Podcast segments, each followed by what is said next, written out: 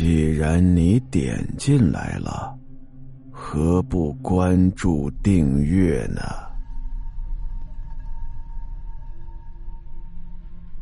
撞了好半天呀，几次猛烈的撞击之后，突然就没动静了。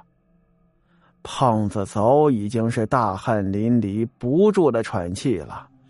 大家伙都是刚松一口气，冷不丁的。窗户外面传来一声巨响，窗户被撞破了，两个身影同时从黑暗的户外跳了进来，正是圆圆和阿亮，嘴里头淌着咸水，眼睛血红，仍在不住的喘息，在这个小小的屋子里显得特别的可怕。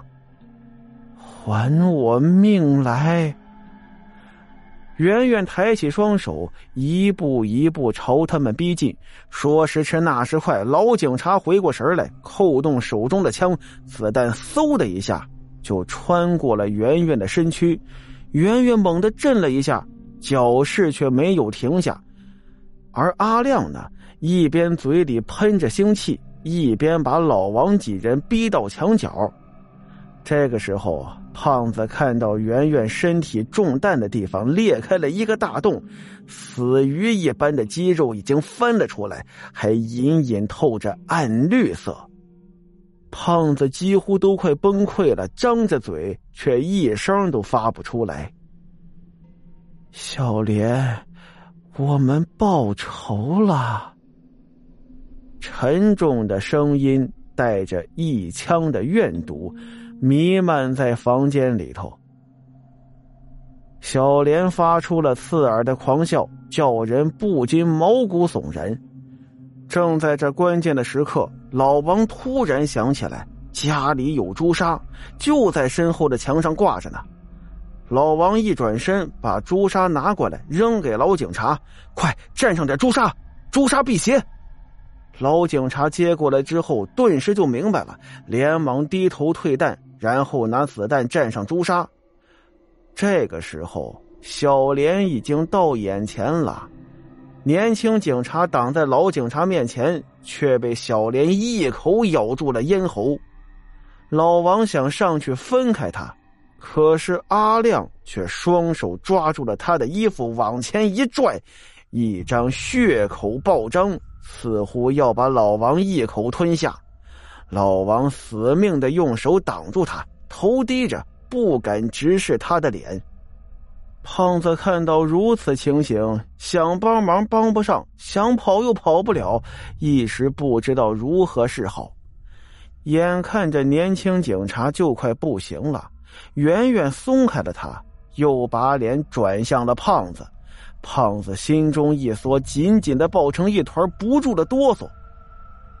圆圆的手冰凉，已经触摸到了他的喉咙。胖子两眼一闭，只能是听天由命了。这时，老王大喝一声，把阿亮推出了几步远，自己却因为重心不稳摔在地上。圆圆听见动静，一回头，怒得龇牙咧嘴，狂甩了一下头发。老王想爬起来，但爬不起来了。就在这紧要关头，枪声响了，就在圆圆的胸膛上开了个洞，接着开始冒起了雪白的烟，并且滋滋作响。随着一声撕心裂肺的惨叫，圆圆瘫在地上。阿亮一声悲呼，闪电般的上前来。拍去了老警察手中的枪，两手直直的插进老警察的身体里，把他顶在了墙上。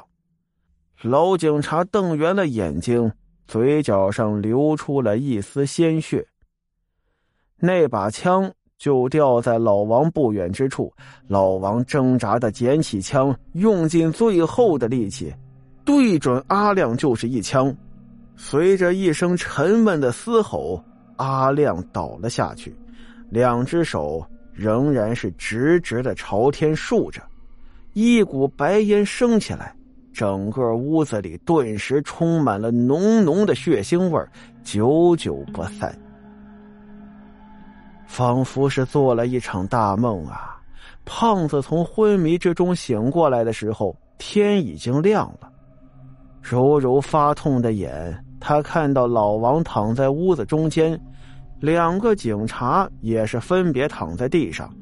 屋子里头漫开了不少的水，只是不见了圆圆还有阿亮，他们就像是凭空蒸发了一样。胖子站起身来，走到老王身边，使劲摇了摇老王。老王紧紧闭着的双眼，隔了好久之后，这才悠悠的睁开。他睁开眼睛，看到是胖子，长长的吐了一口气。胖子似乎是心有余悸，抱着老王就哭啊。老王伸手拍了拍胖子，无言的笑了。